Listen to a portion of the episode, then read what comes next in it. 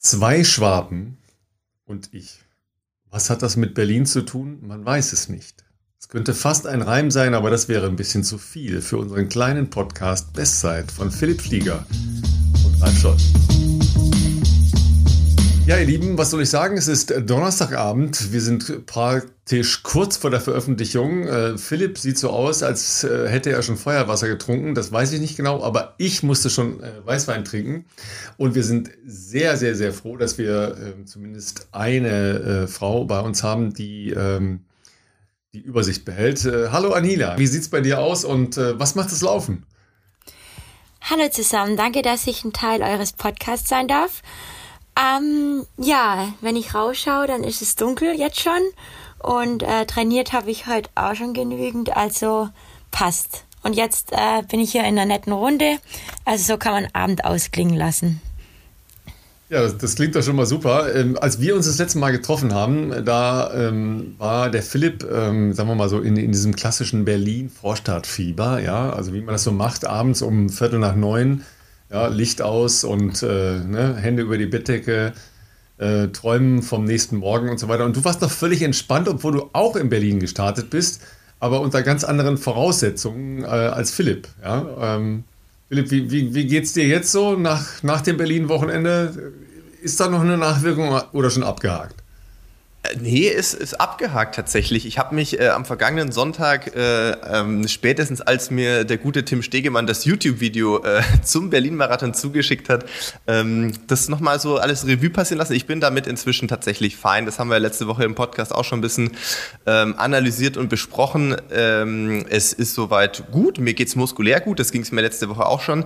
Ich hatte letzte Woche ja auch schon gesagt, äh, ich glaube, wenn man Marathon nicht so schnell läuft, dann ist es wohl für die Muskulatur erholsamer auf, offensichtlich. Ähm, nee, mir geht soweit gut. Ich bin aber tatsächlich seit dem Marathon echt gar nicht mehr gelaufen. Zum einen, ehrlich kann man ja sagen, äh, hat es mir bisher nicht gefehlt. Es liegt aber bei mir oft daran, dass wenn halt eine, eine relativ lange oder auch intensive Marathonvorbereitung irgendwo, ähm, wenn man die durchsteht, dann ich, ich genieße dann auch mal anderthalb Wochen oder zwei Wochen nicht zu laufen, ähm, was natürlich auch ein Luxus ist, wenn man sich aussuchen kann und nicht, wenn man verletzt ist. Das können wir später mit Alina äh, auf jeden Fall noch besprechen. Ich glaube, jeder Sportler äh, kennt dieses äh, sehr, sehr bittere Gefühl, wenn man laufen möchte und man kann nicht. Das ist ja was anderes, wenn man es mal nicht möchte.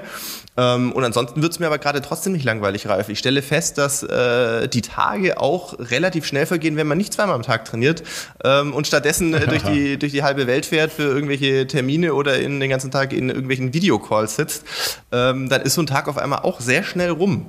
Ähm, und äh, deshalb bin ich auch tatsächlich super froh, dass die gute Alina sich nicht nur jetzt mit uns hier die Nacht um die Ohren schlägt am Donnerstagabend, ähm, weil es wird eine späte Aufnahme und es wird, mal gucken, ob wir das bis morgen 6 Uhr alles pünktlich hochgeladen haben, äh, sondern dass wir auch jemanden jetzt, haben. Jetzt keinen Druck aufbauen. Bitte. Nein, nein, aber dass, kein, kein dass wir jemanden dabei haben heute, der ähm, tatsächlich auch ein bisschen sportlich was zu berichten hat, weil bei Alina läuft es ja wieder richtig gut und äh, ich wollte gerade sagen, trainingstechnisch kann ich jetzt aus den letzten Tagen bei mir gar nicht viel erzählen. Da wäre ich sonst auch auf dich angewiesen, Ralf, was du aktuell sportlich so treibst. Ja, ich glaube, wir fragen lieber Alina, äh, weil Alina, was, was war jetzt Berlin für dich? So ein, so, ein, so ein Kickstart oder ein Erlebnis, dass du sagst, oh wei, oh wei, nee, das muss ich noch nicht haben. Ähm, wie war das? Erlebnis trifft es richtig gut. Also ähm, ich bin ja bei Kilometer 15 ausgestiegen und dann musste ich mal gucken, wie ich wieder zum Start zurückkommen. Und auf dem Weg zurück dachte ich so, oh, das war wie in einem Freizeitpark, wenn man eine Achterbahn fährt und ist so cool und man möchte gleich nochmal. Also so hat sich's angefühlt. Das war echt irgendwie beim Auslaufen habe ich das kurz Revue passieren lassen. Ähm, ja, wie toll das einfach war und ich war auch ein bisschen nervös vom Start, weil die, die Spannung irgendwie in der Stadt so greifbar war. Und ähm, ja, für mich war es wie, wie für ein kleines Kind, das irgendwie was Neues erlebt. Ja, auf der anderen Seite, du bist ja beim SCC Berlin und ähm, also ja quasi dann Teil der Family dort, ähm, wobei du ja jetzt nicht so viel in Berlin selber, sondern eigentlich mehr in Kienbaum, in dem Leistungszentrum äh, des Deutschen Verbandes trainiert hast. Wie, wie, war das für dich, wenn du dann tatsächlich in Berlin an der Startlinie stehst? Ähm, ja, mit, wie du schon gesagt hast, mit Berlin hatte ich jetzt noch nicht so viel Berührungspunkte, mehr mit Kienbaum. Und äh, Kienbaum ist, würde ich mal sagen, das komplette Gegenteil von Berlin, was so ähm, Menschendurchlauf und so angeht. Also äh, ja, ich war auch ein bisschen geschockt am Freitag, als ich durch den Tiergarten gelaufen bin und dann kam mir erstmal Tausende von jungen Menschen von der Fridays for Future Bewegung entgegen und ich dachte so, oh je, nee, also wenn ich in Leiching bei mir zu Hause durch den Wald renne, dann sehe ich vielleicht zwei, drei Leute, aber nicht ähm, 2000 gefühlt und äh, das ist dann schon was ganz anderes. Und so war es in Kienbaum auch. Also ja, zwei Welten, die da aufeinandertreffen.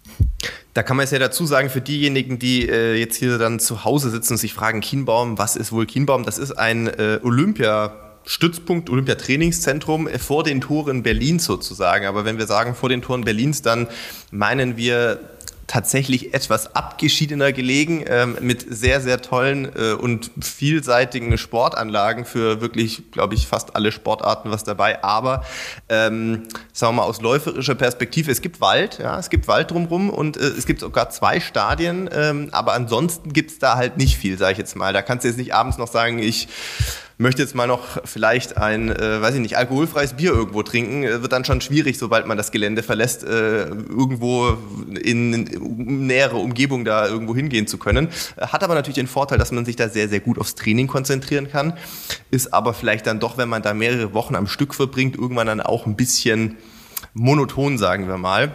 Und ähm, das wäre jetzt schon mal eine Anschlussfrage direkt gewesen, weil ich weiß nicht, äh, wer von uns zu Hause da bei dir aktuell so ganz auf dem Laufenden ist. Warst du denn zuletzt wirklich viel in Kienbaum oder nicht? Weil der ein oder andere, der sich vielleicht ein bisschen mit der deutschen Leichtathletik und Laufszene auskennt, der wird ja wahrscheinlich deinen Namen äh, ein bisschen vermisst haben diesen Sommer. Ähm, vielleicht bringst du mit uns sozusagen unsere Hörerschaft mal auf den Stand, wie bei dir so deine, sage ich jetzt mal, Olympiasaison ähm, gelaufen ist, Alina. Ja, genau. Ähm, du hast gerade, äh, sehen die Zuhörer jetzt nicht, Olympiasaison in Anführungszeichen gesetzt und äh, so kann man das, glaube ich, auch ganz gut zusammenfassen. Das letzte Mal in Kienbaum war ich ähm, ja, Anfang April, bin dann wieder nach Hause zurückgekehrt und hatte dann gleich die Woche danach ähm, ja, die Diagnose Ermüdungsbruch im linken Wadenbein. Das hat sich dann hingezogen bis in Juni und ähm, danach hatte ich dann noch eine Verletzung im linken Knie.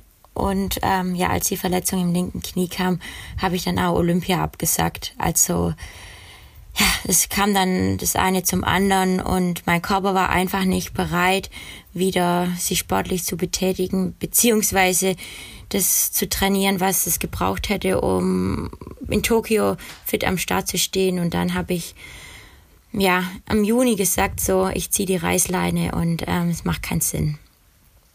Ja, wenn man jetzt ja sieht, ähm, dass du jetzt ja nicht nur lauffähig bist, sondern ja, absolut wettkampffähig wieder bist. Also das hat ja jetzt nicht nur, äh, Berlin war ja im Prinzip ein, Randtasten an die, an die Marathonszene, da kommen wir gleich nochmal zu. Aber ähm, die Wettkämpfe, die du ja jetzt auch äh, danach schon und davor bestritten hast, zeigen ja, dass du wieder auf einem sehr guten äh, Level bist. Fängst du dann auch so an, äh, im Kopf aufzurechnen, hm, was wäre, wenn, oder hakst du das für dich ab? Das habe ich eigentlich ganz gut abgehakt, muss ich sagen. Also, ähm, es war auch so am Anfang von der Verletzungsphase, also ich spreche von Mai, war schon immer der Druck da, ich will unbedingt in Tokio starten. Also ich habe jeden Tag, zweimal am Tag Aquajogging gemacht, mhm. weil was anderes war nicht möglich.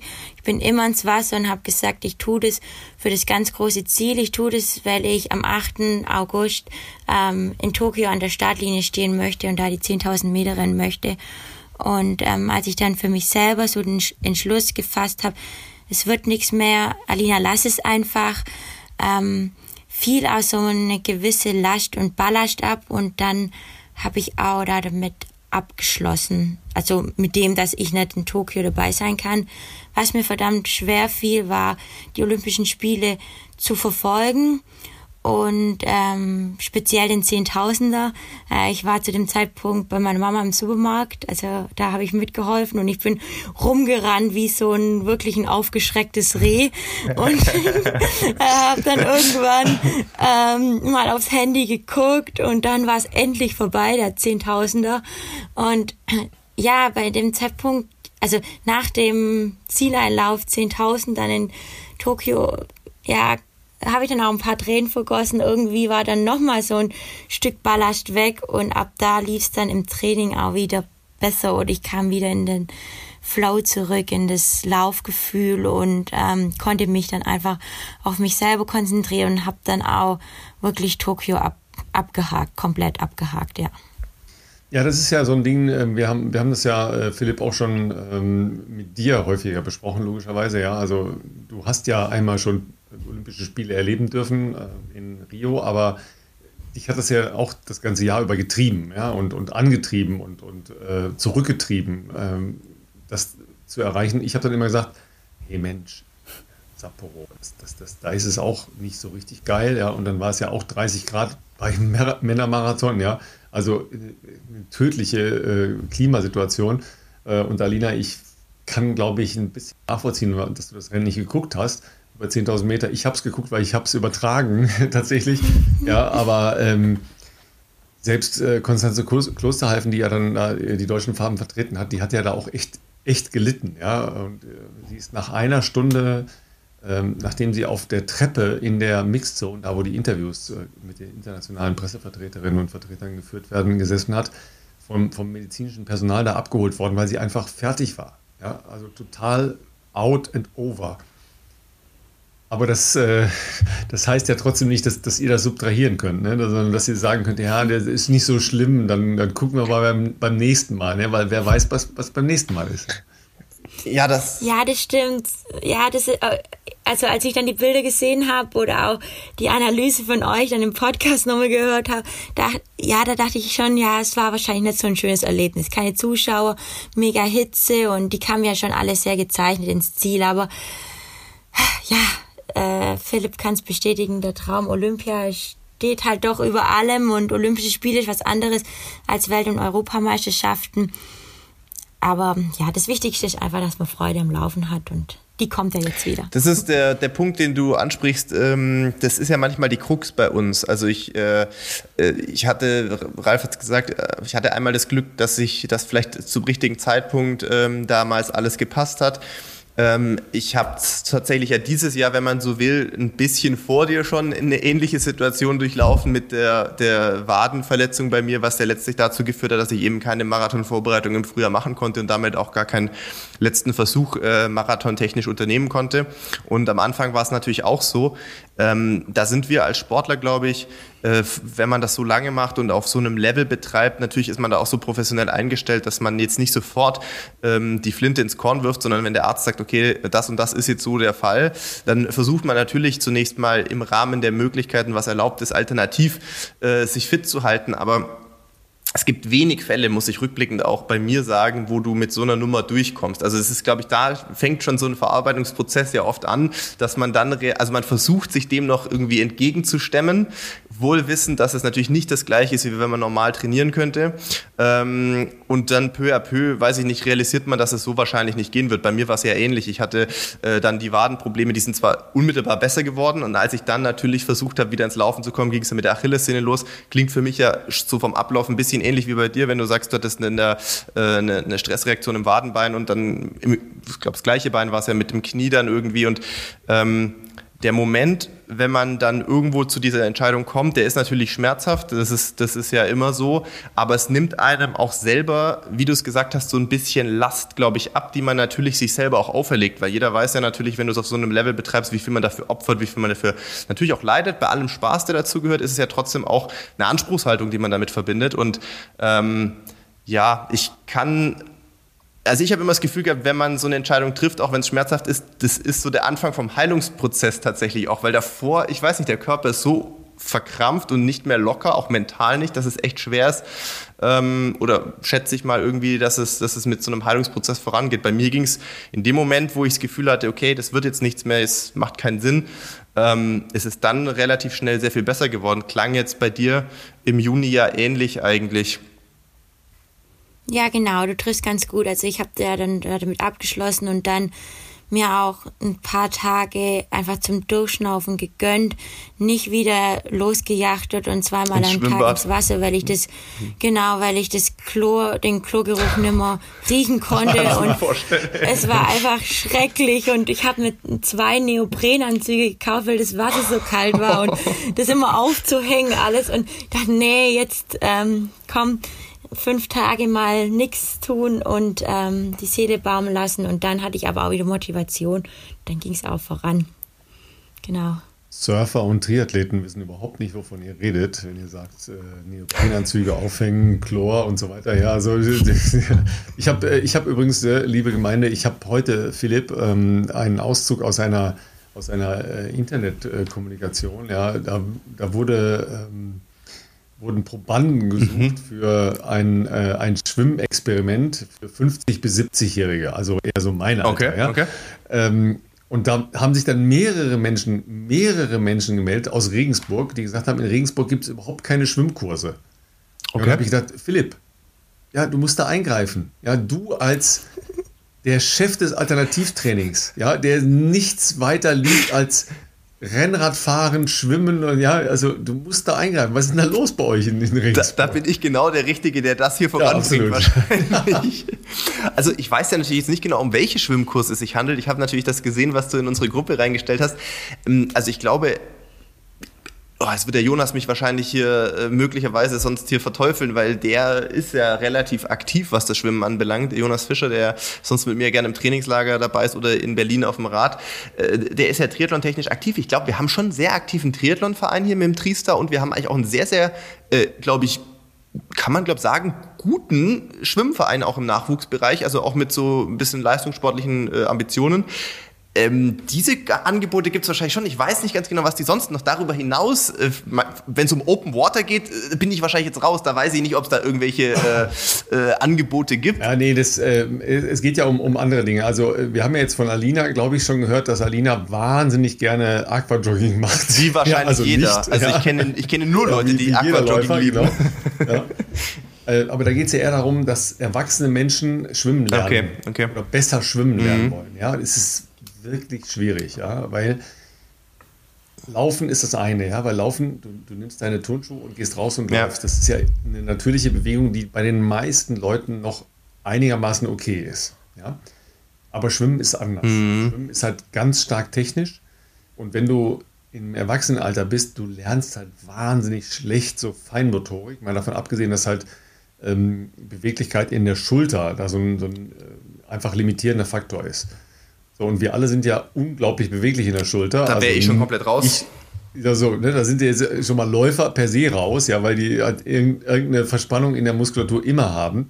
Ja, aber ähm, die, die Menschen wollen halt, wenn sie Triathlon machen und wenn sie Träume haben im Triathlon, ja, keine Ahnung, wofür auch immer, mal äh, eine olympische Distanz schaffen oder eine Halbdistanz oder Ironman oder größere Ziele, sich für, keine Ahnung, Hawaii zu qualifizieren oder, oder, oder, dann musst du halt richtig kraulen lernen.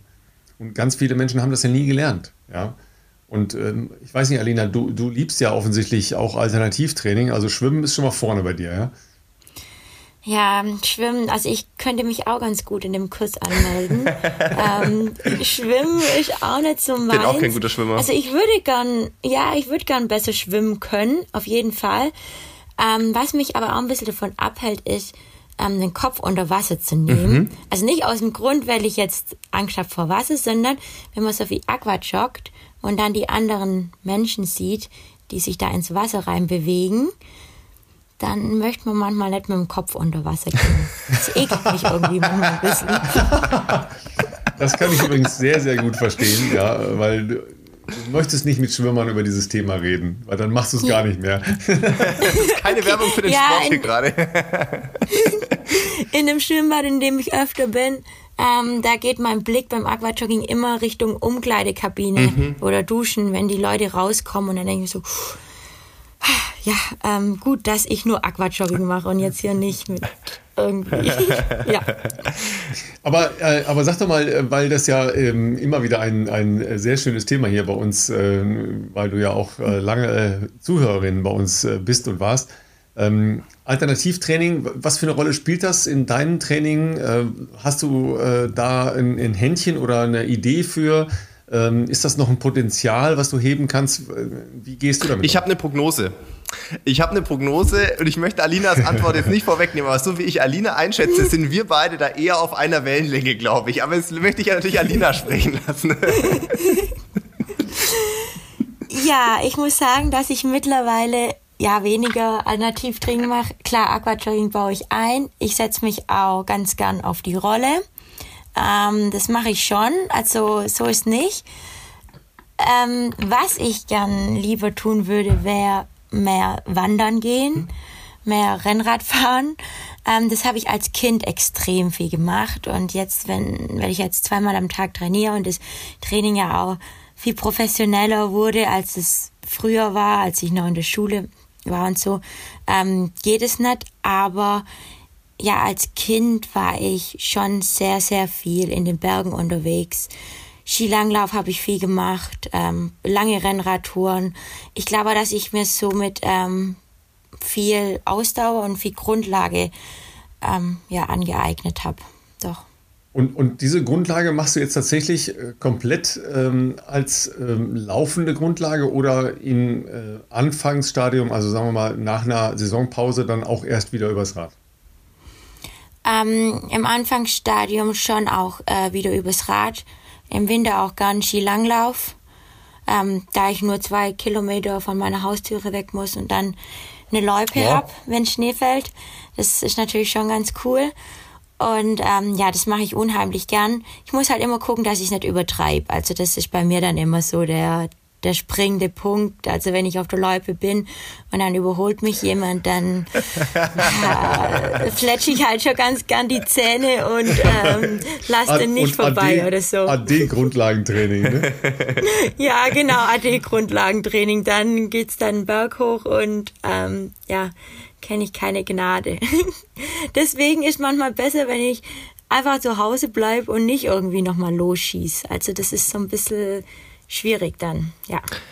Nimm uns vielleicht mal mit, wenn du sagst, ähm, du bist jetzt wieder, du bist gesund, du bist äh, wieder sehr fit, würde ich mal sagen. Auf jeden Fall sehr, sehr, also die Fitnesskurve zeigt steil nach oben. Du hast ja auch sehr viele äh, Rennen, natürlich auch zu Trainingszwecken, glaube ich, zuletzt gemacht. Ne? Also wenn man jetzt mal die Leute vielleicht mitnehmen, du warst, äh, du Tübinger Stadtlauf hast du gewonnen, soweit ich weiß, auch mit äh, Streckenrekord, mhm. aber war eine neue Strecke irgendwie oder eine veränderte Strecke, glaube ich, Corona-bedingt auch, oder?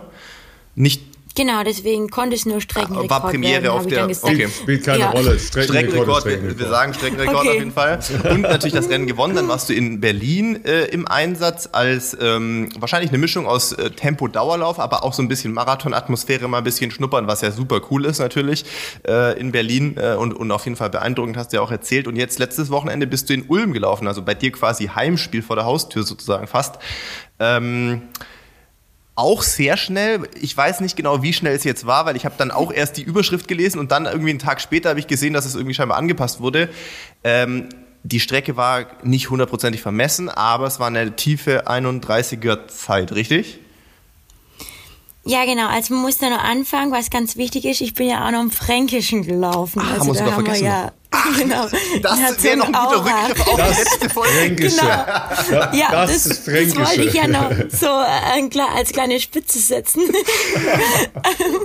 und ähm, ja, ich war nicht diejenige, die dann Marathon danach rannte, sondern ja nur Tempo gemacht hat im Marathon. Das war völlig überraschend die Rabea Schöneborn, genau. genau.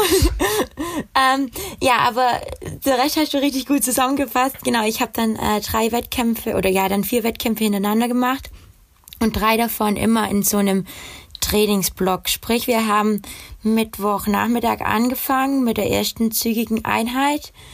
Dann Donnerstag, Freitag, Samstag immer eine Tempoeinheit und eine lockere Einheit. Und das Sonntag war dann ja immer Wett ja, ein Training unter Wettkampfbedingungen. Ja, genau, über die Wettkämpfe so Fitness holen quasi, ne, auch. Genau, mhm. und das tat mir extrem gut. Ich war zwar immer kaputt Sonntagmorgens und dachte mir so, oh je, Mini, wie will ich irgendwie da vernünftig gerade ausrennen? Aber gerade durch das Gefühl ähm, bin ich nicht so verbissen an mhm. den Lauf ran, sondern habe das Ganze entwickeln lassen und es hat äh, gut funktioniert. Und es hat auch am Sonntag ganz gut funktioniert. Mir war bewusst, dass die Strecke äh, keine 10 Kilometer war, sondern 9,83 oder so waren es jetzt am Ende. Ähm, ich bin ja 31, 21 gelaufen. Wenn man das dann hochrechnet, gibt es trotzdem noch unter 32. Also war ich auch zufrieden mit dem, ja, mit dem Ergebnis vom Sonntag. Und äh, wie gesagt, die Blöcke, die wir so eingestreut haben, haben mir echt Spaß gemacht, haben mir gefallen und es war ganz cool. Also wenn wir jetzt nochmal auf Berlin schauen, weil wir hatten uns ja tatsächlich am äh, Freitagabend äh, gesehen und äh, da warst du ja auch ähm, ein bisschen aufgeregt und ein bisschen äh, auch noch so nach dem Motto, ich weiß gar nicht genau, was da auf mich zukommt. Ähm, wie war das halt in so eine Marathonszene mit den komplett Verrückten halt reinzuschauen? Und ähm, also ich habe dich, glaube ich, bei zwei Verpflegungsstationen gesehen da hast du noch kurz, wenn ich das richtig äh, interpretiert habe vom Bild her, ähm, schon überlegt, was mache ich jetzt hier genau eigentlich nochmal und äh, wie störe ich am wenigsten die, die jetzt hier wirklich an den Tisch müssen? Ja, genau, das war meine größte Sorge an dem ganzen Experiment. Wie, was mache ich da, wenn die jetzt ihre Getränke holen müssen? Und dann war es für mich immer, ich gehe ganz nach links, dann störe ich gar niemand. Und ähm, was ein bisschen schwierig war, am Tag vorher war ja das Technical Meeting und es wurde zwar die Pace für die Männer ja relativ ausführlich oder was heißt ausführlich besprochen auch nicht, aber es wurde aufgezeigt, was die vorhaben, aber nicht für die das Frauen. Das ist mir im Nachgang auch und aufgefallen. Das ist irgendwie komplett vergessen worden, oder? Also ja. das ist überhaupt gar nicht thematisiert worden, was es für Gruppen bei Frauen gibt. Das hat mich aber auch erst danach irgendwie gedacht, hä, okay, das ist sonst anders das war völlig, völlig komisch und ähm, ich war dann auch noch bei der Besprechung für die Pacer, mhm. da ich auch nicht so richtig wusste, was jetzt ein Pacer zu tun hat und wird er dann eingesammelt, wenn er aussteigt und er muss er selber schauen, wie er wieder zurückkommt. Also war für mich alles irgendwie neu und ähm, ja, dann am Sonntag früh habe ich mich dann so ein bisschen durchgefragt, ja, was wollten ihr jetzt rennen oder was ist jetzt angedacht? Die einen haben gesagt 3,15 auf dem Kilometer, die anderen 3,16 und dann stand ich an der Startlinie und äh, mit Tobi Blum, der auch Pacer war für Spitzengruppe Frauen und er wusste auch von nix und hat dann erstmal. Das ist nicht gut übrigens. genau. Die Ladies da neben sich gefragt, was wollten ihr rennen? Und die meinen, ja, so 70 70 Minuten auf dem Halbmarathon durch. Und dann dachte ich, okay, das ist dann doch ein bisschen langsamer als 316er Schnitt. Ja, und dann bin ich da einfach mal mitgerollt und dachte mir so nach drei Kilometern, ach, ist eigentlich schon ziemlich entspannt. Ähm, da mache ich auf jeden Fall bis 15. und ähm, ich wusste aber auch, dass mein Trainer am Abend vorher gesagt hat, Alina, bei 15 ist dann Schluss. Nicht, dass du jetzt nur auf die dumme Idee kommst, da irgendwie was auszuprobieren. Läuft mal, solange du mitkommst. das ist ja, ja genau. das ist ja, also erstmal ist das natürlich eine Unverschämtheit, dass du sagst, dass du bei 3,16 oder 3,17 oder 3,20 meinetwegen locker durchrollst. ja, also, ja, also für uns Normalsterbliche schon utopische Zahlen, aber ähm, das ist ja genau der Punkt, wo dann ähm, der 10.000 Meter Läufer oder die 10.000 Meter Läuferin sagt, okay, eigentlich ist das ja ein lahmer Zock, was ihr Marathonläufer da macht.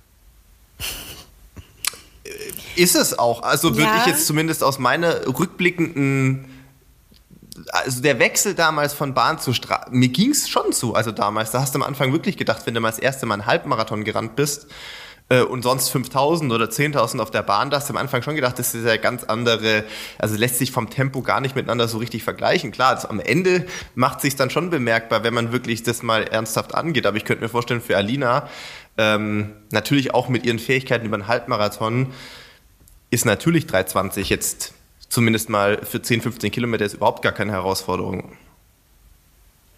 Ja, ich hatte so das Gefühl, man muss einfach in den Rhythmus kommen. Man muss ähm, man kann zwar so rechts und links so ein bisschen aufsaugen, aber muss bei sich bleiben und einfach das Kilometer für Kilometer schön abspulen. Und klar, ich hatte halt auch null Druck. Also wenn ich bei zwölf rausgegangen wäre, wäre ich halt bei zwölf rausgegangen. Und ähm, ja, die Leute an, an der Straßenseite haben mich auch mega angefeuert, was am Anfang ähm, in der Gruppe auch zu Unruhe für Unruhe gesorgt hat, habe ich bemerkt. Das war halt auch wieder so ein bisschen blöd, dass man das am Tag vorher nicht besprochen hat, dass eine Frau ähm, in der Spitzengruppe Tempo macht. Also die anderen ah. Läuferinnen, die dachten alle, ich wäre eine Konkurrentin. Konkurrentin. Und dann haben die mich, also sie haben am Anfang schon ein bisschen die Ellenbogen ausgefahren, wenn ich mich der blauen Linie genähert okay. habe. Und dann habe ich ja. Tobi Blum also kurz zu verstehen gegeben, dass er das regeln soll, dass ich irgendwann aussteige. Also dass ich hier überhaupt nicht ähm, vorhab durchzurennen. Und die haben mich echt als Konkurrentin gesehen. Und als das dann geregelt war, wurde es ein bisschen entspannter mhm. und hat sich das Ganze auch sortiert und geordnet, ja. Ah, guck mal, ne? Das, das ist schon ein Unterschied zu, äh, zum Männerfeld, ne? So die, die, äh, sagen wir mal, die direkte Auseinandersetzung mit Konkurrentinnen geht dann doch eher über Ellbogen. Das, das ist schon spannend auch. ja. Äh, erfährst du das auch auf der Bahn, dass es da durchaus mit Ellbogen vielleicht anders zugeht als bei Männern? Bei mir jetzt? Ja. Ähm, ich bin einmal Männerrennen, also im reinen Männerrennen durfte ich da laufen. Das war viel schlimmer als bei Frauen. Äh, wirklich? Also es war okay. richtig, ja. Ich dachte, die nehmen da Rücksicht auf mich. aber das war ja wie wenn so ein Hahn äh, in einem Hühnerstall rumtobt. Also das war so äh, nur, nur andersrum. Also die waren da. Entschuldigung, war so schickst du mir bitte nochmal die Startliste zu. Ich würde gerne mit jedem einzelnen von denen nochmal gerne was reden. Was da das Problem ja. Ich weiß auch nicht, was da, das war ein Pizhausen. Ähm, ich weiß auch nicht, was da das Problem war. Aber ähm, ja, ansonsten wird schon ein bisschen so mit den Ellenbogen ja, herumgeschubst. Und beim Marathon habe ich mich halt, dachte ich, ja, eine breite Straße, da kann doch jeder rennen, wo er möchte, aber falsch gedacht. Ähm, jeder wollte irgendwie auf der blauen Linie rennen und dann dachte ich, ja, ich muss mich irgendwie fernhalten von der blauen Linie. Einfach irgendwo gucken, dass ich da weit weg bin. Ja, das ist ja spannend, weil äh, wir hatten ja auch noch die Frage in der Community, äh, Philipp, du erinnerst dich, dass ähm, äh, jemand gefragt hat, ähm, warum dürfen denn die Tempomacher nicht gewinnen? Also bei dir, Alina, war es ja so, du hattest ja eine reguläre Startnummer. Das hat natürlich auch die anderen Konkurrentinnen, äh, glaube ich, so ein bisschen irritiert. Du hattest keine ähm, Pacemaker-Startnummer, okay. sondern du hattest eine reguläre Startnummer. Ne? Ich glaube, das hat dann für die Unruhe gesorgt, dass sie gedacht haben, warum ist die noch hier? Was will die hier? Und geh weg von unserer blauen mhm. Linie. Ja, ähm, tatsächlich ist es ja sonst so, dass ähm, die Pacemaker eigene Nummern haben, ja auch diese gestreiften Trikots in Berlin und tatsächlich in ihren Verträgen drinstehen haben, dass sie nicht mehr ähm, zu Ende laufen dürfen, weil ich hatte das, äh, das letzte Mal, glaube ich, hier schon erzählt, dass in Berlin ja in den 90ern äh, tatsächlich mal ein Tempomacher gewonnen hat. Da kann man natürlich jetzt äh, vielleicht noch äh, zwei Sachen anmerken. Punkt eins, es ist natürlich auch extremst ungewöhnlich, vielleicht zur Verteidigung der besagten Damen, die da möglicherweise sich äh, angegriffen gefühlt haben. Es ist extrem ungewöhnlich, dass natürlich eine Frau für andere Frauen Tempo macht, weil da natürlich bei den Frauen ja generell schon eher dieses, mal, der Luxus besteht, dass man nicht bei allen Rennen, haben wir auch schon drüber gesprochen, es gibt natürlich auch Women's Only Rennen. Äh, London hatten das, London, weiß nicht, ob sie es immer noch haben, aber hatten das früher auf jeden Fall ja, zeitweise. Ja, die, die, starten, die starten zu einer anderen genau, Zeit. Genau, und äh, New York ja auf jeden Fall auch immer, Boston auch ja. immer. Ähm, aber ansonsten haben ja dann schon die Frauen den Luxus, dass sie natürlich auf männliche Tempomacher zurückgreifen können, die sie ja im besten Falle normalerweise, ähm, wenn die eine entsprechende Fitness mitbringen, wie zum Beispiel ein Tobi Blum, wie zum Beispiel ein Steffen Ulitschka, dass die natürlich die praktisch bis an die Ziellinie begleiten können. Das ist natürlich bei uns Männern immer ein bisschen schwieriger, ähm, adäquate Tempomacher zu finden, weil, ich sag mal, wenn dich jemand 30, 35 Kilometer auf ein Tempo von 2,10 pacen kann, ähm, immer vorne, dann hat er wahrscheinlich selber das Leistungsvermögen, dass er durchlaufen könnte und zumindest hierzulande sind das dann die, auch die Kollegen, die natürlich das auch laufen wollen.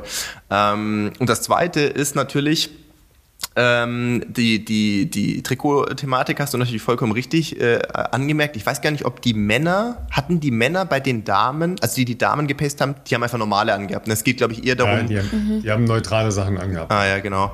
Und äh, das andere ist natürlich genau der Punkt. Das ist natürlich jetzt, glaube ich, immer ein bisschen schwer zu äh, erklären, warum diese Regelungen jetzt äh, bei vielen Veranstaltern, ich kann nicht sagen, ob es bei allen ist, aber schon bei der überwiegenden Mehrheit so implementiert sind, dass halt Tempomacher nicht gewinnen dürfen. Natürlich ist es ein einerseits könnte man jetzt sagen, ja, ist das noch ein richtig fairer sportlicher Wettbewerb? Ja, äh, nicht mehr so wie früher vielleicht, aber es geht halt dann schon darum, glaube ich, dass äh, bei den ganz großen Marathons teilweise, weiß ich nicht, man kann jetzt nicht sagen, dass Überraschungen nicht gewünscht sind. Das ist schon natürlich eigentlich der Fall, aber es gibt natürlich große Namen, äh, die idealerweise auch die man gerne gewinnen sieht oder wie auch immer. Man möchte da vielleicht jetzt nicht irgendeinen Tempomacher. Die Tempomacher sind, sagen wir mal, dazu da, dass sie ihre Arbeit machen und Tempo machen und nicht irgendwie sich halt hinten raus überlegen, oh, ich habe so gute Beine, ich kann heute noch gewinnen. Warum? Ja, wahrscheinlich, dass man halt ein paar Leute auch schützt, weiß ich nicht genau. Aber ist, glaube ich, schon seit einigen Jahren überwiegend gang und gäbe. Ja, wie gesagt, das, äh, die, die Diskussion hat sich äh, tatsächlich aus dieser einen Situation in Berlin entsponnen, ähm, als ähm, ein, ein Tempomacher da gewonnen hat. Tatsächlich auch damals schon mit so einem gestreiften mhm. äh, Trikot. Und ähm, ich weiß noch, dass es eine, eine große Diskussion gab. Ähm, weiß nicht, Philipp, ob du dich daran erinnerst, Alina, wahrscheinlich hast du das, äh, hast du den Namen schon mal gehört. Moses Tanuri, mhm. sagt euch das ja. was? Ja. Also eigentlich auch ähm, jemand, der eine, eine Bahnkarriere hatte und dann halt auch eine, ähm, eine große Marathonkarriere. Und der hatte halt eine, auch so eine doofe Situation in Berlin, weil der ist halt mit einem Trainingspartner auf die letzten drei Kilometer mhm. gegangen. Mhm. Und wir alle hatten das Gefühl, dass der Trainingspartner nicht gewinnen durfte. Ah, ja, mhm. also verstehe. Und die sind dann halt auch tatsächlich relativ äh, nah beieinander, auch noch durchs Brandenburger Tor und so weiter. Und da hast du schon, hast du gedacht, oh komm, ey, der darf jetzt, der darf gar der nicht. Der eine, ich wollte gerade sagen, der eine sah so zu ja. gut aus, als oh. dass er dann hinter dem anderen ja. eigentlich noch ins Ziel läuft. Also es sah nicht so aus, als hätte er jetzt äh, nach dem Motto, oh wow, da vorne ist die Ziellinie, jetzt schauen wir mhm. mal, sondern Ah, weißt du, und da hast du es natürlich dann als Kommentar, wir haben es auch benannt, aber es ist trotzdem doof, ja, wenn du, wenn du solche Situationen hast und, und weißt, oh, irgendwie ist das, das ist jetzt gerade nicht cool. Ja. ja. das ist jetzt nicht cool. Das klingt nach, genau, ja, nach, nach Teamabsprache, nach Stallorder, Mannschaftsorder, ja, Stallorder, ja, genau. Das, ist, das klingt halt nach, nach Radrennen oder Formel 1 oder sowas, ja. Also das, das ist halt schwierig. Ähm, ich weiß nicht, Alina, das ist ja für dich als Bahnläuferin wahrscheinlich total fremd, ja, sowas äh, zu erleben.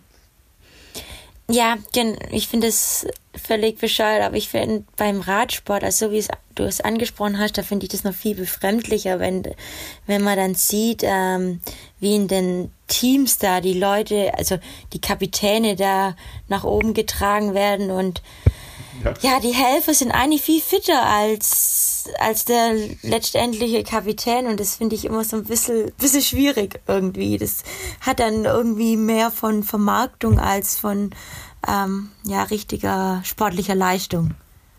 Ja, und genau dieses Gefühl hatten wir damals mit äh, Tanui in Berlin eben auch.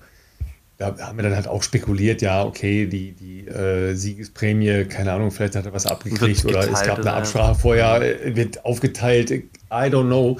Aber, aber es klang halt nicht nach einem, nach dem ultimativen sportlichen Wettbewerb. Ja? Deshalb habe hab ich ja auch eigentlich so Rennen lieber, wo es halt ein richtiges Race gibt, ja, wo, wo, wo ja, dann wirklich mhm. Kopf an Kopf das Rennen ausgemacht wird, ja. Weil das ist ja letztlich das, wovon die Leichtathletik lebt, ja, weil ich kann ja, ähm, Alina, du hast es vielleicht auch schon gehört, ich, ich kann ja mit diesem permanenten Rekord, Rekord, Rekord nicht so viel anfangen, weil mir das ist mir zu dünn als Erzählung für eine, für eine Sportart, auch jetzt, wenn wir nur die Laufszene nehmen.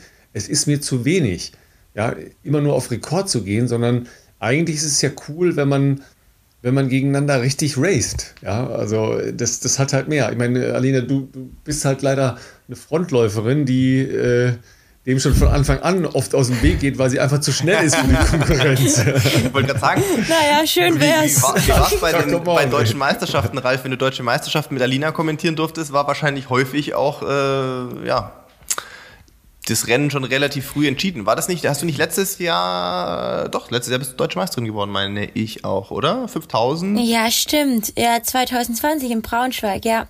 Ja, ja okay. Ja, ich meine, wenn eine gewisse andere Person am Start ist, dann bin ich halt Zweite.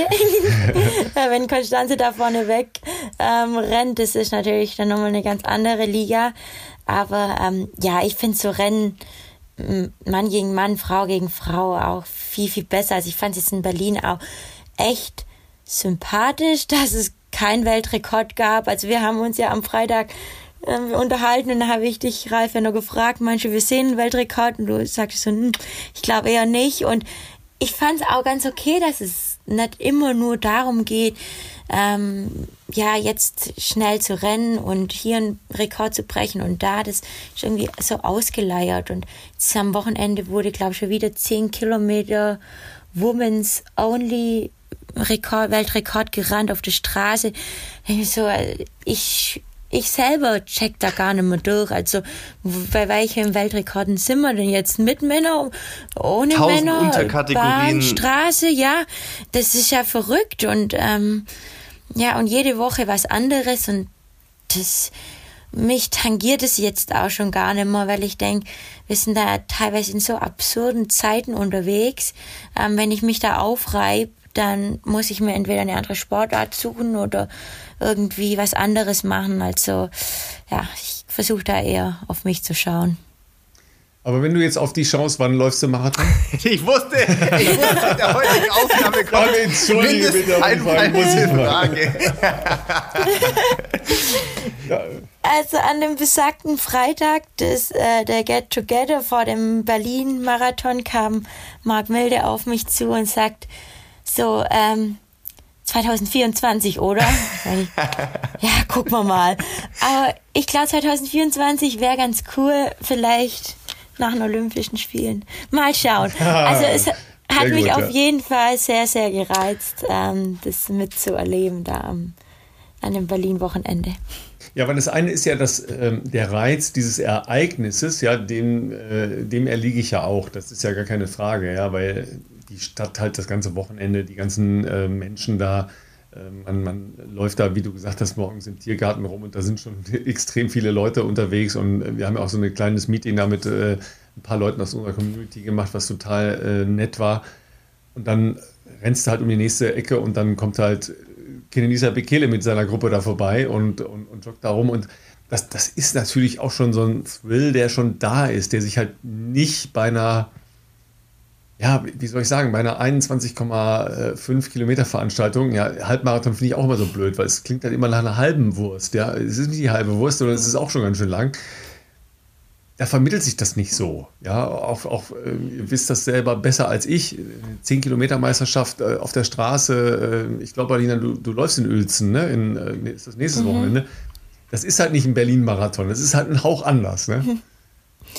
Ja, ich glaube, das wird, wird einsamer und ich denke, äh, Philipp kann das am besten bezeugen, dass es auf der Bahn halt die Aufmerksamkeit auch eine ganz, ganz andere ist als auf der Straße. Und ähm, auf der Straße erstens ist die Atmosphäre was, was ganz Tolles, weil du mit ähm, 40.000 manchmal, also sonst Berlin-Marathon hat ja immer 40.000 Teilnehmer, da einfach an der Startlinie stehst und der Laufsport wird gefeiert und ähm, wenn du irgendwo in, sag mal, Niedersachsen da 400 Meter im, im Kreis rumrennst bei einer deutschen 10.000 Meter Meisterschaft, da juckt's halt niemand.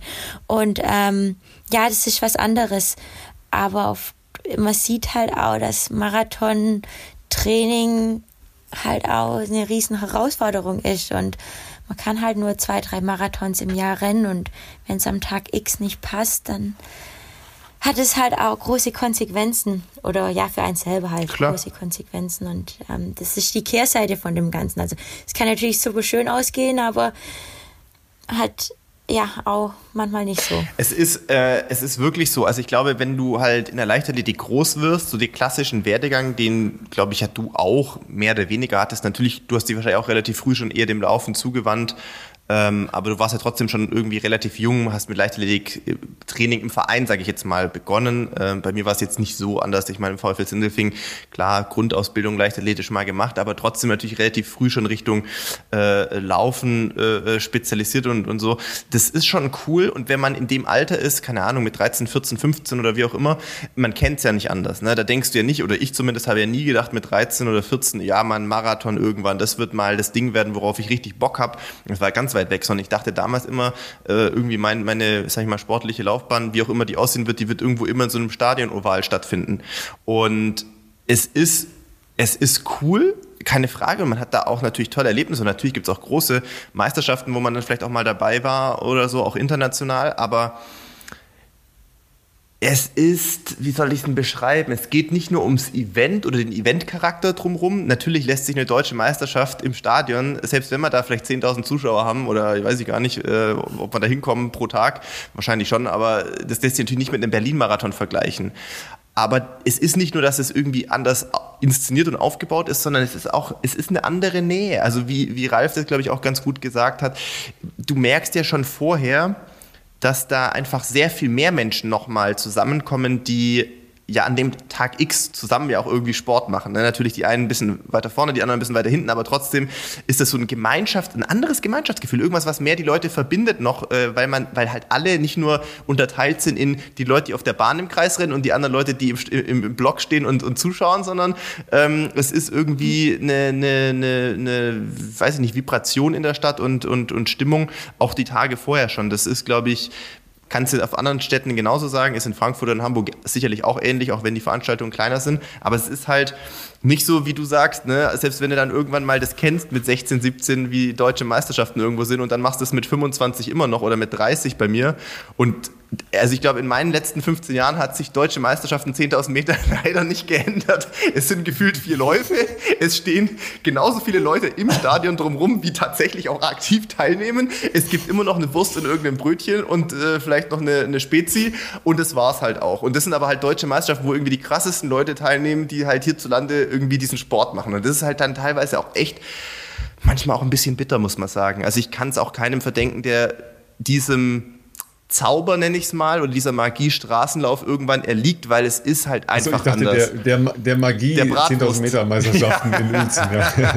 nichts gegen Uelzen, nichts gegen Uelzen, weil man muss das ja auch erstmal veranstalten. Ja, ja das, das ist auch, auch, nicht alles äh, Nein, nein, das braucht es auch. Das gehört ja auch dazu, aber ähm, ja, ich glaube, das, was Alina ja auch äh, geschildert hat oder erzählt hat, und die hat ja jetzt auch schon viel gesehen, äh, warst ja auch schon bei anderen Events dabei, wo ich nie war. Ich war nie bei Weltmeisterschaften oder sowas, aber ähm, man kann sich, glaube ich, echt schwer von dem, von dem, von der Stimmung oder dieser Atmosphäre großer Straßenlauf, Marathon, sowas in der Richtung, kann man sich, glaube ich, ganz schwer freimachen. Also ich glaube, da gibt es jetzt wenige Leute, die da äh, entweder an der Strecke sind oder sogar im Rennen, wie bei Alina in dem Fall jetzt dabei sind und sagen, oh, das toucht mich jetzt gar nicht, ich finde Bahn so viel geiler.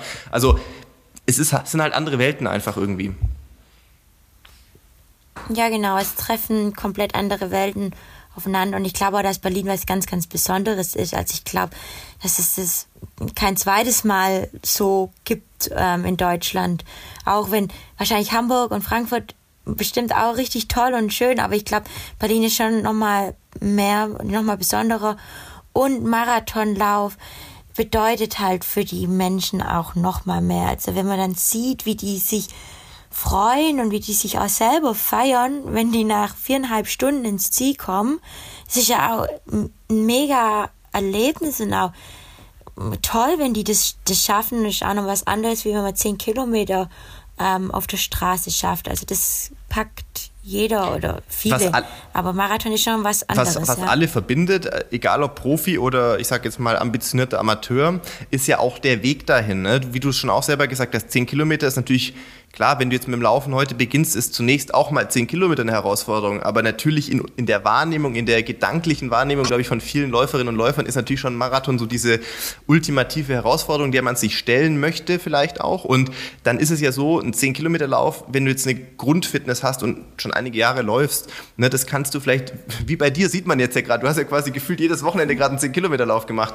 Aber ähm, die Arbeit und die Vorbereitung, die in einen Marathon reinfließen, wie gesagt, Zeit unabhängig, ob da jetzt jemand 2 Stunden 30 rennt oder von mir aus 4 Stunden 30, ist jetzt ganz egal, aber das Marathon machen die wenigsten jetzt mal so kurz äh, entschlossen übers Knie gebrochen, sondern da fließen ja dann auch echt drei, vier Monate oder ein halbes Jahr ähm, strukturiertes Training rein, was ja dann viele andere, die nicht äh, den Luxus haben, äh, wie bei Alina und mir, dass wir Profis sind, das alles ja noch nebenher machen, neben ihrem Job, neben Family und so weiter. Also ich glaube, für viele ist das ja auch so eine gewisse, ja, kleine sportliche Reise dann zum Tag X und deswegen äh, ist es halt für, für, für glaube ich, alle, die dann da äh, irgendwie teilnehmen und laufen, auch was Besonderes.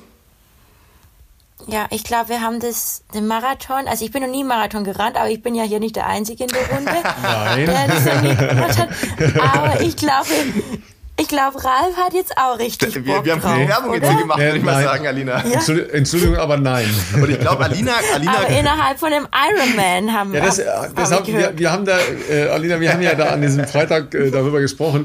Wenn überhaupt, kann ich es mir ja nur im Ironman vorstellen. Äh, das klingt jetzt komplett absurd, aber... Ähm, Jetzt nehmen wir es mal streng physiologischer, weil wir sind ja so Typen, die ganz streng physiologisch argumentieren in allem, was wir tun. Ähm, dann ist ja der Metabolismus schon mal angeworfen. Ja, also du hast ja nicht mehr ähm, die, diese, diese Anfangshalbe Stunde, um auf äh, einen verstärkten Anteil von Fettverbrennung zu kommen und so weiter und so weiter. Also du bist schon mal drin ist es trotzdem mhm. scheiße weit. Ich wollte gerade sagen, wir könnten sonst für dich auch bestimmt irgendwie organisieren, dass äh, bei irgendeinem Berlin-Marathon der Zukunft vielleicht der Kollege äh, Tim Tonder dich ausnahmsweise mal vertritt und du einfach vor dem Berlin-Marathon halt vorher schon mal dein Ironman in der Spree absolvierst, damit du dann direkt an die Startlinie kommst oder so. Und ich glaube, Alina könnte bestimmt also eine Startnummer so, organisieren. Wenn ich, wenn ich tatsächlich ja, mal... Kein Problem total bestusst werden würde, ja, also ich weiß nicht, was da vor passiert, also da müsste schon irgendwas Seltsames vorher passieren, dann laufe ich ganz bestimmt nicht da, wo ihr alle da irgendwo steht und zuguckt. Ganz sicher nicht. irgendwo inkognito mit falschem Namen melde ich mich an, irgendwo weit im Ausland. Ja, mit Doc. Sag mal, Alina, doch mit Doc machen. Wo, wo ich das gerade äh, sage, ähm, also Berlin war jetzt ja so von der, von der Teilnehmerzahl her 25.000 immerhin ja immer noch viel weniger als die Jahre davor, aber Hattest du schon mal ein vergleichbar großes Event, wo du überhaupt schon mal gelaufen bist? Äh, zehn Halbmarathon oder, oder ähnliches? Ich bin in Köln mal Halbmarathon gelaufen, aber das sind ja viel weniger. Aber es ist natürlich eine fast noch schönere Stadt und viel mehr Sonne, wie wir wissen. Ja, also ich fand, wir hatten ein bisschen zu viel Sonne. Wir hatten ein bisschen zu viel Sonne in Berlin letzte vor zwei Wochen, fand ich jetzt so aus meiner, aus meiner Wahrnehmung raus. Also in Köln war es ziemlich neblig an dem Tag, wollte ich sagen. Und, und ein bisschen regnerisch. Nee, alles gut. Ähm, nee, so viele Menschen bin ich auch nicht gewohnt. Also aus der Kleinstadt, aus der ich komme, die hat nur nicht mal 10.000 Einwohner. Also ist für mich schon, schon viel, was da los war.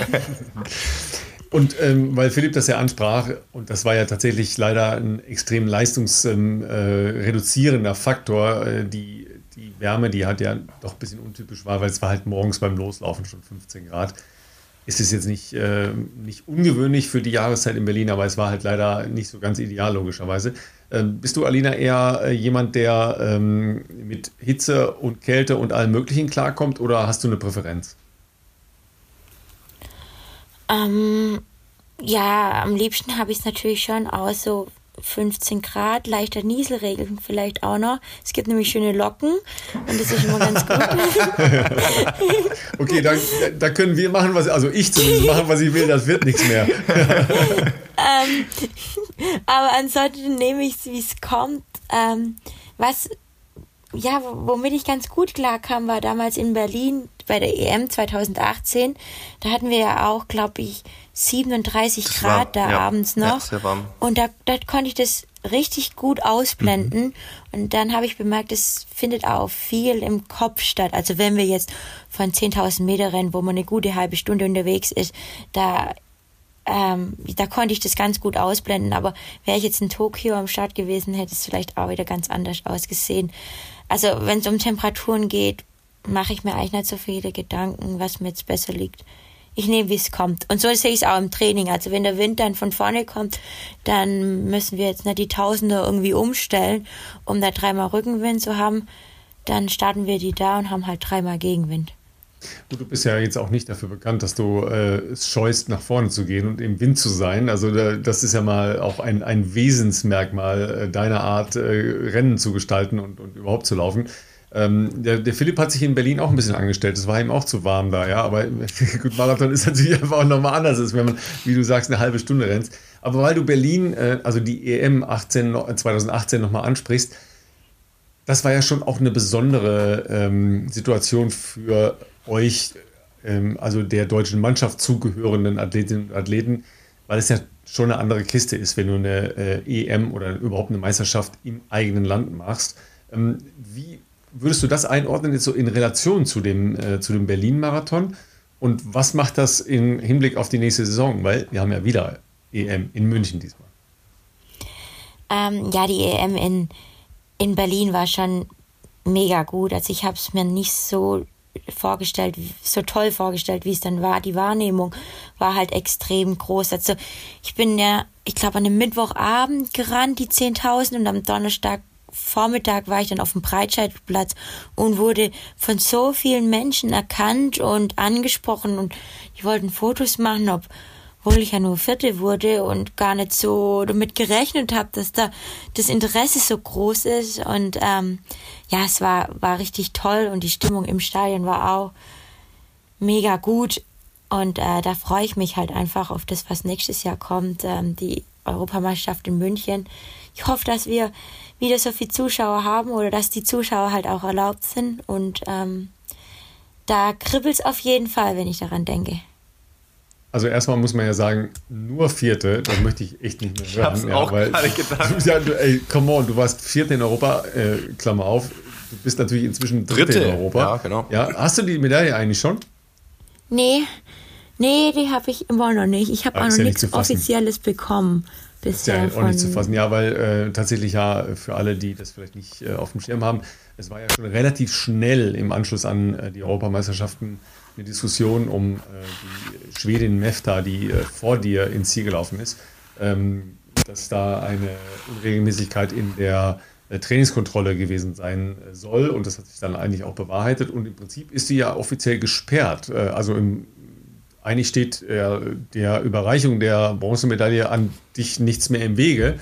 Ähm, aber das, das, das ist ja genau der Punkt. Ja? Das ist genau der Punkt, warum diese Doperei so unglaublich scheiße ist weil man ja den anderen einfach diesen Moment nimmt. Ja, weil überleg mal, du mhm. wärst mhm. halt diesen einen Platz weiter vorne, das ist der eine Punkt, aber es geht ja auch um diesen Moment auf dem Siegerpodest, ja, klar. In, dein, ja, in, deinem, in deinem Land, im Stadion, in Berlin, das ist natürlich einfach was ganz anderes. Ja.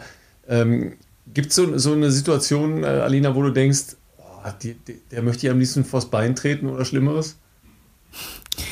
Ähm, Nee, nee, das, das nicht, weil ich ähm, das Rennen für mich als richtig schön gespeichert habe und ähm, es war auf jeden Fall ein Erlebnis und ich habe sie jetzt auch schon öfters danach in St. Moritz gesehen im Trainingslager und hatte jetzt nicht das Gefühl, äh, dass ich sie irgendwie umhauen möchte. Das auf keinen Fall. Ähm, klar, wenn du das jetzt nochmal so schilderst und ähm, man das alles so ein bisschen Revue passieren lässt, hätte ich mir wahrscheinlich schon auch so eine Ehrenrunde in einem Stadion oder so gewünscht. So war es halt einfach. Man läuft die 10.000 Meter, kommt ins Ziel. Ähm, ich wusste gar nicht, wie viel ich wurde. Mhm. Am Anfang hieß es fünfte, weil da noch eine Läuferin vor mir sich irgendwie in den Runden verzählt hat. Ja, Jonas ähm, Peter war das. Ja, die äh, nee, die hat gewonnen.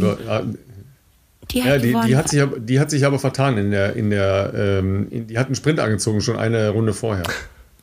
Okay. Ja, genau. Und dann läuft man da halt einfach durch die Mixzone durch. Und ich wurde dann in die Katakomben noch konfrontiert, gleich mal mit dem Fall Miraf Bata und wusste von gar nichts. Ähm, hab mich dann da auch wahrscheinlich nicht ganz so gut dazu geäußert, was dann auch medial ganz, ja, so ein bisschen Wellen geschlagen hat. Aber dann läuft man halt einfach durch die Mixzone durch und bekommt dann wieder seine Kleidung zurück, ähm, die man zuvor abgegeben hat und geht auf den Aufwärmplatz und denkt dann so, okay, und jetzt ist schon vorbei. Mhm, ähm, mhm. jetzt, jetzt ist der ganze Zauber, auf den man sich jetzt irgendwie lang vorbereitet hat, ja, Geschichte und man realisiert ja so ein Rennen erst ein paar Tage später. Und ähm, ja, so im Nachhinein hätte ich mir wahrscheinlich schon eine Siegerehrung oder halt auch ein bisschen mehr Aufmerksamkeit im Stadion gewünscht. Ja, das ist ja der, der Punkt, der dann halt häufig auch, ich finde es auch ein bisschen zu kurz gedacht, immer nur in, in Medaillen zu, zu rechnen, weil ey, guck mal, ein vierter Platz bei den Europameisterschaften. Das ist richtig krass. 10.000 Meter, das, das, ist halt, das ist halt krass gut, ja. Ähm, es dürfte da eigentlich nicht diese Abrisskante da hinter äh, Medaillen geben, weil das ist einfach Unfug, ja. Äh, das ist halt einmal der Punkt. Aber über was wir ja im, äh, in, im letzten Podcast auch schon gesprochen haben, der übrigens äh, Rekordzahlen äh, erzielt. Ähm, ja, also dadurch, dass Philipp sehr authentisch erzählt hat, wie geil es ihm ging, während nach dem Rennen. Ja. Äh, aber er hat ja da auch geschildert, und ich glaube, dass ja sehr, sehr viele der 25.000 Menschen äh, ähnlich empfunden haben, war so ein äh, Post-Race Blues, ja, also dass man, dass man so ein bisschen runterkommt und dann so irgendwie ins, äh, ins Nichts fällt. Hast du das nach der EM gehabt oder äh, nach großen Meisterschaften oder hast du das weniger? Ähm, ja, so richtig gespürt habe ich es nach Doha. Mhm. ähm, 2019, aber da lief halt auch alles schief, was schief laufen konnte in dem Moment. Und ähm, da hatte ich das schon so ein bisschen. Ähm, so ein Post-Race Blues habe ich, glaube immer so kurz danach, bevor ich anfange zu realisieren, was ich erreicht habe oder was ich geleistet habe. Also bei der WM in London 2017 bin ich 5000 Meter gerannt und ganz knapp ähm, an der Finalteilnahme gescheitert. Ich glaube, ein Platz hat gefehlt, um dann im Finale zu sein. Und da stand ich dann auch wieder auf dem Aufwärmplatz und dachte so, hm, und jetzt ist das Ganze vorbei und äh, warum hattest du in dem Moment nicht mehr Zugriff oder warum konntest du das Ganze nicht mehr genießen oder so. Ähm, das kommt dann schon so, so kurz auf. Aber wenn man dann so ein paar Stunden oder ein paar Tage verstreichen lässt, dann äh, weiß man auch, was man geleistet hat oder ähm, ja, dass man auch dankbar sein kann, da einfach bei dem Riesenereignis dabei gewesen zu sein. Aber wenn man jetzt mal so den, äh, den Stolzfaktor nimmt, äh, sorry Philipp, ähm, würdest du dann sagen, ja, WM-Teilnahme oder, oder doch diese ja, Top-Top-Platzierung bei den Europameisterschaften, das ist etwas, was, was ich auch so jetzt äh, für mein Leben, äh, also das klingt jetzt ein bisschen groß, aber das ist ja irgendwie so, mitnehme. Ja, bis jetzt noch nicht. Also bis jetzt bin ich immer, bin ich auf der Yacht nach Meer und klar bin Leistungssportlerin, ich verstehe. So, so hätte ich Alina auch nicht äh, eingeschätzt. Aber das liegt ja auch noch äh, an ihrem jungen Alter, das muss man auch mal sagen. Also gefühlt, das kann man, man darf eigentlich über das Alter von Frauen spricht man ja so nicht, aber man kann ja vielleicht mal sagen, nur weil man den Namen Alina Reh schon lange kennt und mit äh, irgendwie Top-Leistungen in Verbindung bringt, kann man ja trotzdem damit noch äh, äh mal anmerken, dass du ja noch immer noch sehr jung bist für Langstreckenlauf, slash möglicherweise vielleicht auch irgendwann mal Marathon. Also äh, im besten Falle, und davon gehen wir natürlich aus, hast du ja noch sehr, sehr, sehr, sehr viele Jahre vor dir. Ich glaube, in deinem Alter hätte ich, also habe ich, und da war ich noch nicht so lange auf so einem ansatzweise so ein Level wie du bist, äh, weil ich ja erst relativ spät erst äh, so richtig wieder mit Leistungssport dazu kam, mit 19, 20. Aber ähm, in dem Alter habe ich nie ähm, in, der, in so einer Kategorie gedacht, wie, wie Ralf es ja gerade beschrieben hat, dass man da sich schon so richtig vergegenwärtigt, was man erreicht hat, sondern da war es ja immer noch so, es geht immer weiter und das nächste und das nächste. Und rückblickend würde ich natürlich auch sagen, heute mit äh, ein paar Jahren älter, ähm, ich hätte es mehr genießen sollen, auch in den Jahren schon, auch wenn man in dem Alter wahrscheinlich diese Leichtigkeit, also die Leichtigkeit lebt ja davon, dass man alles nicht so ernst nimmt und dass man immer denkt, es geht natürlich noch weiter und es geht noch mehr und man denkt immer schon ans nächste Ziel und genießt nie den Moment so richtig.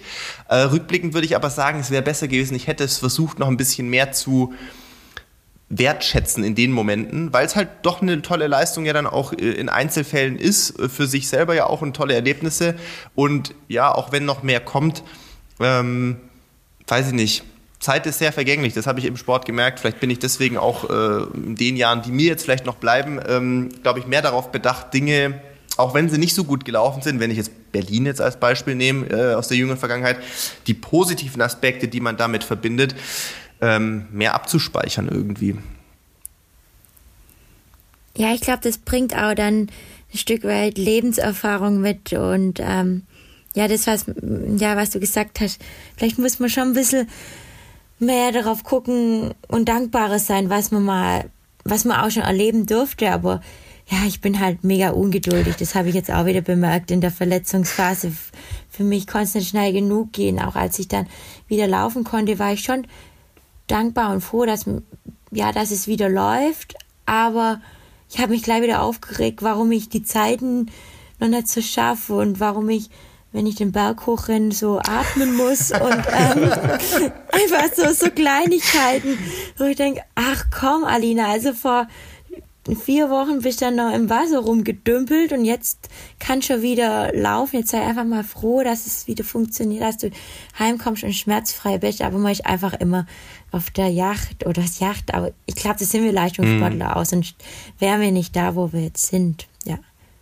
Ja, das ist natürlich ganz sicher so. Ähm, auf der anderen Seite, ähm, an welcher Stelle würdest du denn sagen, ja, also, dass du Lust hast zu laufen und schnell zu laufen?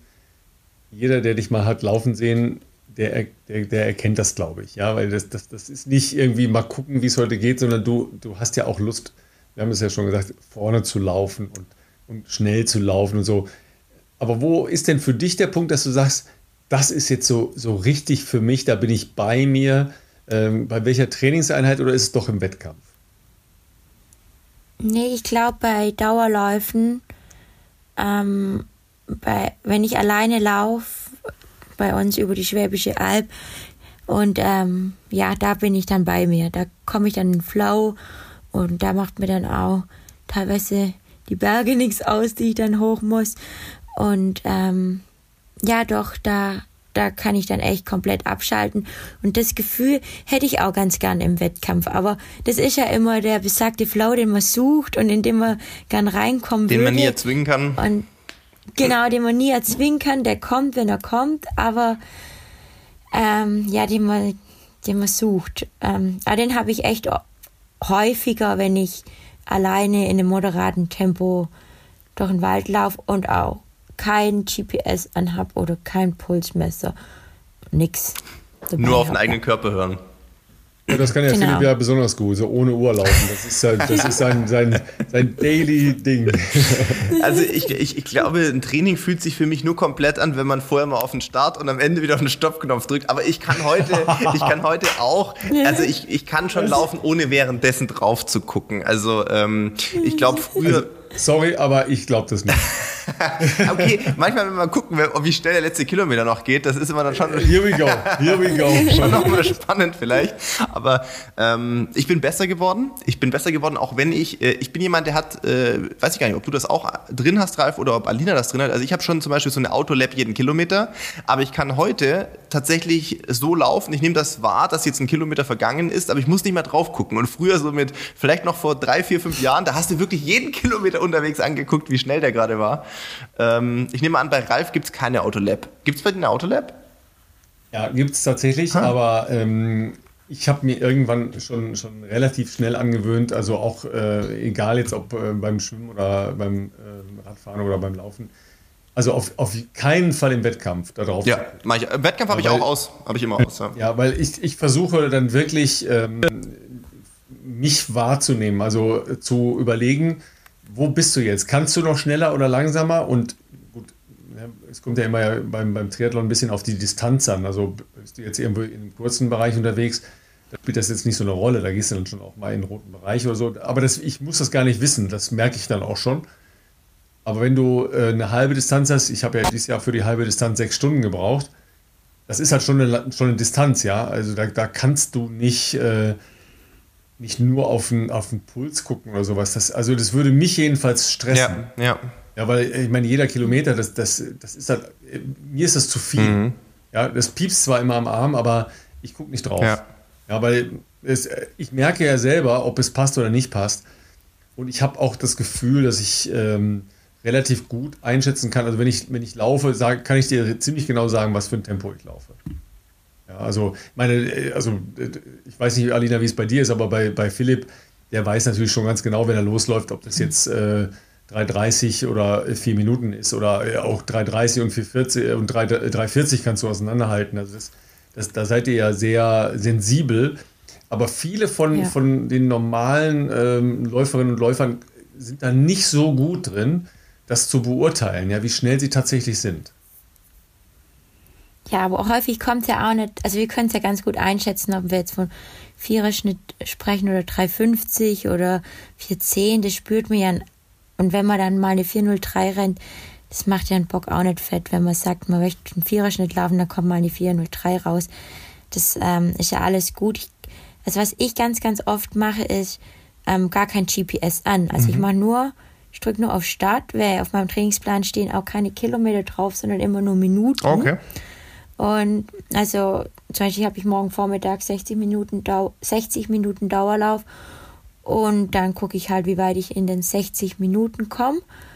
Und klar habe ich auch meine Runden und wenn ich alleine laufe, dann ähm, schaue ich schon am Ende, wie viele Kilometer ich habe. Also ohne Autolab, sondern wirklich ähm, einmal Start, am Ende Stopp und gucke dann, wie viele Kilometer ich habe. Aber wenn ich Radbegleitung habe durch meine Mama oder durch meinen Trainer, mache ich das GPS komplett aus. Dann haben die ein Tacho oder irgendwas dabei und dann sehen die das ja am Ende. Oder ich frage mal ab und zu, aber da lasse ich mich dann irgendwie so ein bisschen nach meinem Gefühl leiten.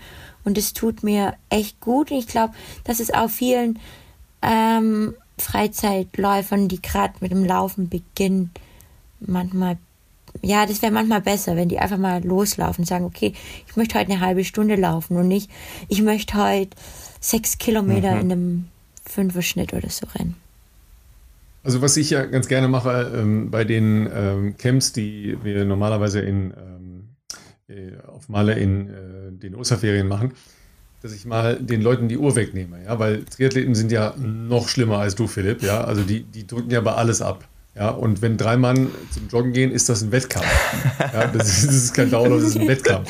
Ja.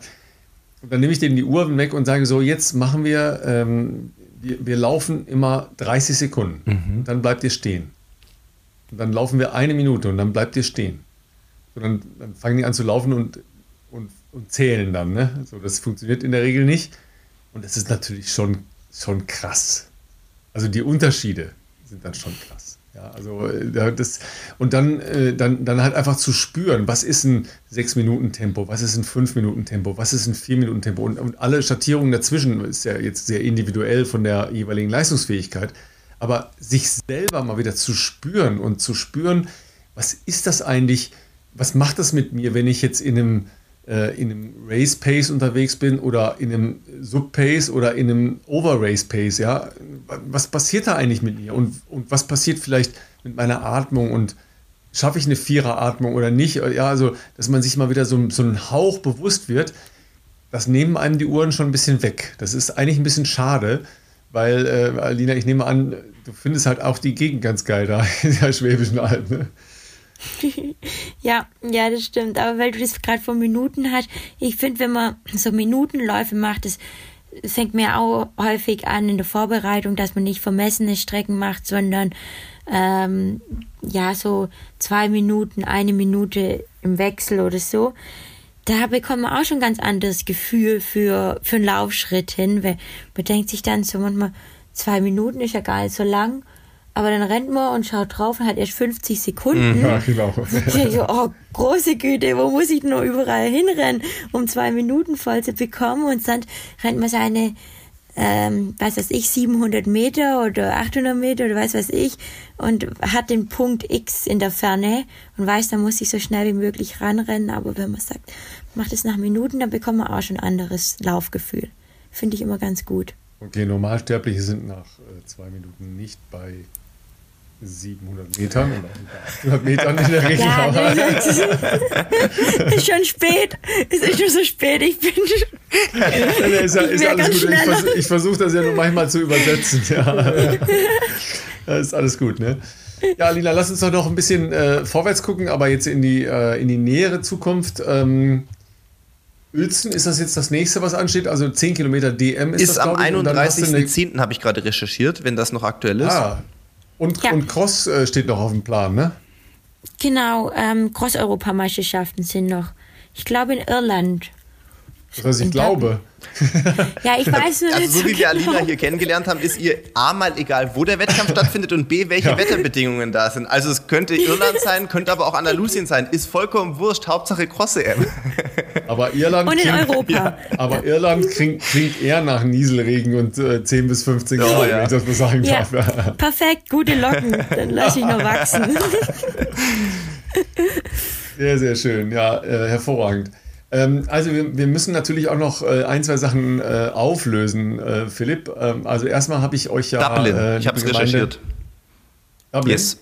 Oh, Dublin ist aber, das ist ein Laufpflaster, ne? Da, da gibt es eine riesen Lauf-Community ja. und ich glaube, das ist auch ziemlich cool zum Laufen. Bestimmt, ja. Ja, da gibt es einen Park, wenn mich nicht alles täuscht. Wenn es da ist. Äh, Lamandria Park. ist richtig cool. Ja. Ja, also das, äh, das klingt nach Spaß, Alina. Also da kannst du okay. dich freuen. Ne? also ich habe äh, euch ja schon gepostet, äh, vielleicht äh, habt ihr das gesehen, dass der liebe Jan Fitschen, ja, ähm, der mit mir ja zusammen den Berlin-Marathon kommentiert hat, mir ein Paket geschickt hat diese Woche. Und äh, es kam an und das Erste, was mir aufgefallen ist, natürlich mit Herzchen drauf. Vielen Dank, lieber Jan. Ja, das, ist ja, das ist ja noch besser als Pakete auspacken, also schon mal dieses Vorweihnachtsgefühl, sondern mit Herzchen drauf ist ja mit Liebe. Ne? So. Absolut. Dann habe ich auch gedacht, okay, was kann da drin sein? Und ihr habt vielleicht die Ausmaße gesehen, es ist relativ groß und es ist schwer. Ja. Und da habe ich dann gedacht, hm, was kann denn das sein? Ich habe nichts liegen lassen. Doch, ich habe mein Ladekabel vom Laptop wie immer in der Reporterkabine liegen lassen. Ja, herzlichen Glückwunsch zum 857. Mal. Aber zum Glück haben mir die äh, lieben Kolleginnen aus äh, Berlin das äh, inzwischen auf die äh, Post geschickt. Also, naja, ist wie immer. Aber ähm, Jan hat mir was sehr, sehr Schönes geschickt, nämlich einen Flaschenöffner.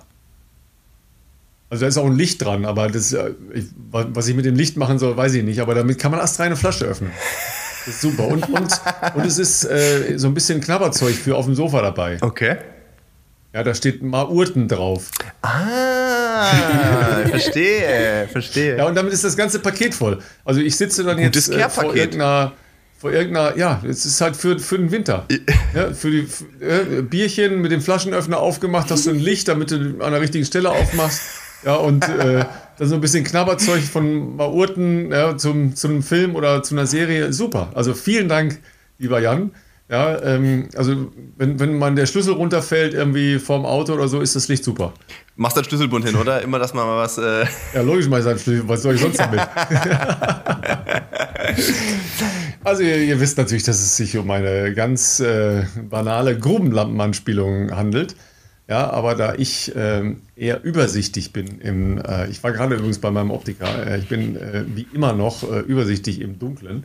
Ja, ähm, ich glaube, ihr werdet mich in diesem Leben nicht mehr mit einer Grubenlampe auf dem Kopf äh, außerhalb von der Grube antreffen. Aber gut. Ne?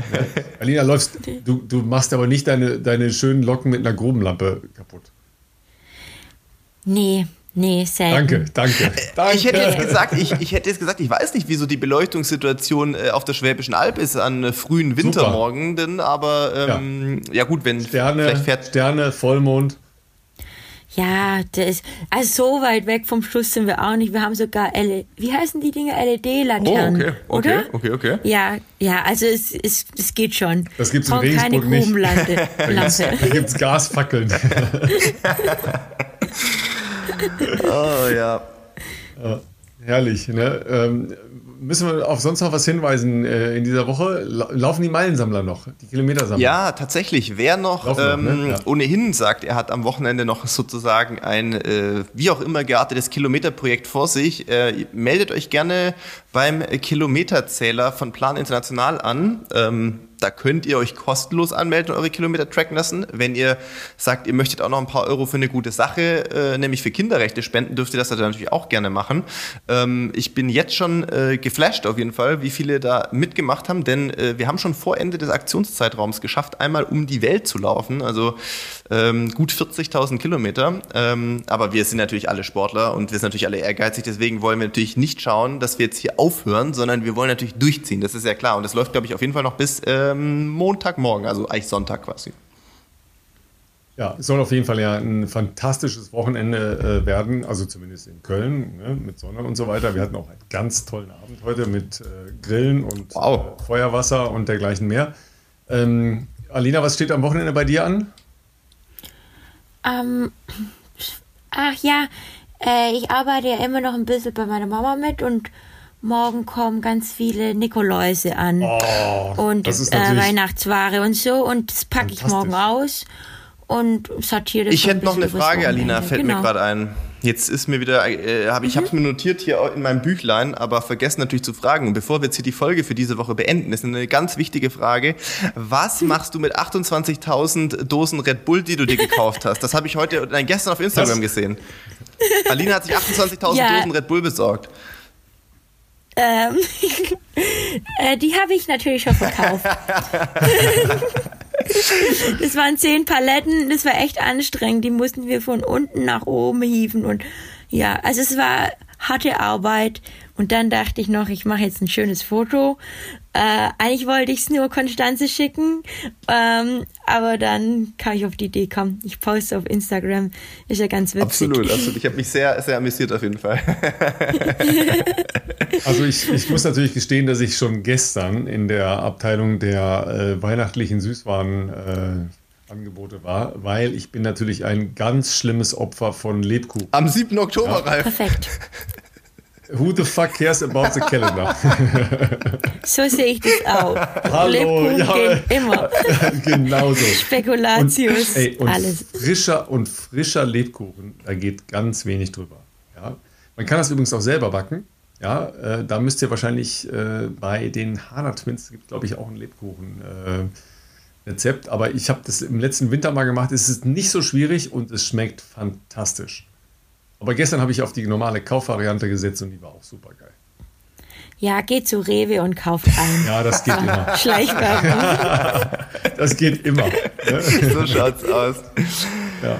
Ja, wunderbar. Dann Alina, wir danken dir, wir danken dir sehr für eine sehr kurzweilige äh, Stunde und 20 Minuten. Ja, äh, großartig, dass du Zeit Ja, für uns hattest, auch äh, später am Abend noch. Äh, ich muss das jetzt zusammenbauen. Das wir mal, ob wir das bis morgen 6 Uhr und online weißt, du- ja, und weißt du, was ich mache? Ich stelle es wieder direkt online, ja, weil wir haben in, in der letzten Woche, habe ich ja sogar Rückmeldungen bekommen, super, schon vor 6 Uhr online. Ich denke immer, Leute, habt ihr keinen Schlaf oder was, was habt ihr für, für Tagesabläufe, ja? Es war Wahnsinn. Ich mache es dieses Mal wieder so. Es ist egal. Letzte Woche hatten wir wirklich Probleme, weil ähm, unser Dienstleister, Die Seite war der down. halt verteilt auf die unterschied- unterschiedlichen äh, Plattformen, der war nicht erreichbar und wir waren echt ein bisschen panisch, ehrlich gesagt, weil ähm, also wir hatten schon ein bisschen Liebe äh, auf die Nachbetrachtung von, von Berlin gesetzt und dann kam Philipp nicht rein und ich nicht rein und wir so, oh mein Gott, ja, was passiert jetzt, ja? Und äh, die ganze Facebook-Family down, das war ein paar Tage später, aber das kann ja jederzeit auch mal mit anderen Dingen passieren. Und dann stehen wir da äh, und wir waren ehrlich gesagt auch ein bisschen ratlos. Und ich bin dann tatsächlich irgendwann um 20 nach 11 abends, ich hatte mich eingeloggt und bin immer eingeloggt dann halt auf äh, einem Browser, weil ich sehr gerne 715 Browser offen habe. ähm, und ja, ihr lacht, aber es ist halt in dem Fall mal ganz gut gewesen, ja, weil ich war noch eingeloggt. Und dann bin ich tatsächlich reingekommen. Also ich war schon ein bisschen happy, weil das wäre das wär doof gewesen, wenn wir das nicht hätten äh, publiziert. Man könnte natürlich auch sagen, äh, die, wir, wir, wir alte Podcast-Profis, wir können halt auch einfach mal am Dienstag oder Mittwoch aufnehmen und schon hochladen, aber nee, Donnerstagabend passt Hey. meistens. Ein bisschen Thrill ist immer. Ne? In dem, äh, in, in dem Sinne, Alina, ich wünsche dir ein ganz tolles Wochenende und ähm, ja, ganz viel Erfolg und, und noch mehr entspannte Läufe äh, im, was hast du gesagt, moderaten Tempo äh, auf, der, auf der Alp und äh, einfach bei dir sein. Und ähm, wir, wir freuen uns, dass wir dich ganz bald wieder irgendwo sehen und äh, lesen dürfen. Alina Reh zerfetzt die Konkurrenz. Ja, vielen lieben Dank, dass ich bei euch sein durfte. War mir eine Ehre. Ich bin, äh, ja, ich höre euren Podcast immer und freue mich jeden Freitag früh, wenn ich um 6 Uhr die Folge online hören kann. Ja gut, sagen wir mal so, jetzt weißt du ja schon, was auf die zukommt im Frühjahr. Ich weiß schon, was auf Stimmt, die muss ich jetzt nicht hören, aber nächste Woche dann wieder.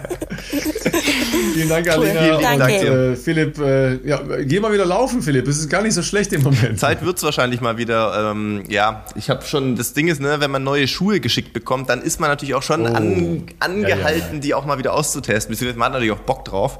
Insofern, ich glaube, am Wochenende wird's bei mir auch mal wieder langsam ähm, in Laufschuhen weitergehen. Ja, insofern, äh, wir wünschen euch ein geiles Wochenende. Wir hören uns. Macht's gut. Ciao, ciao.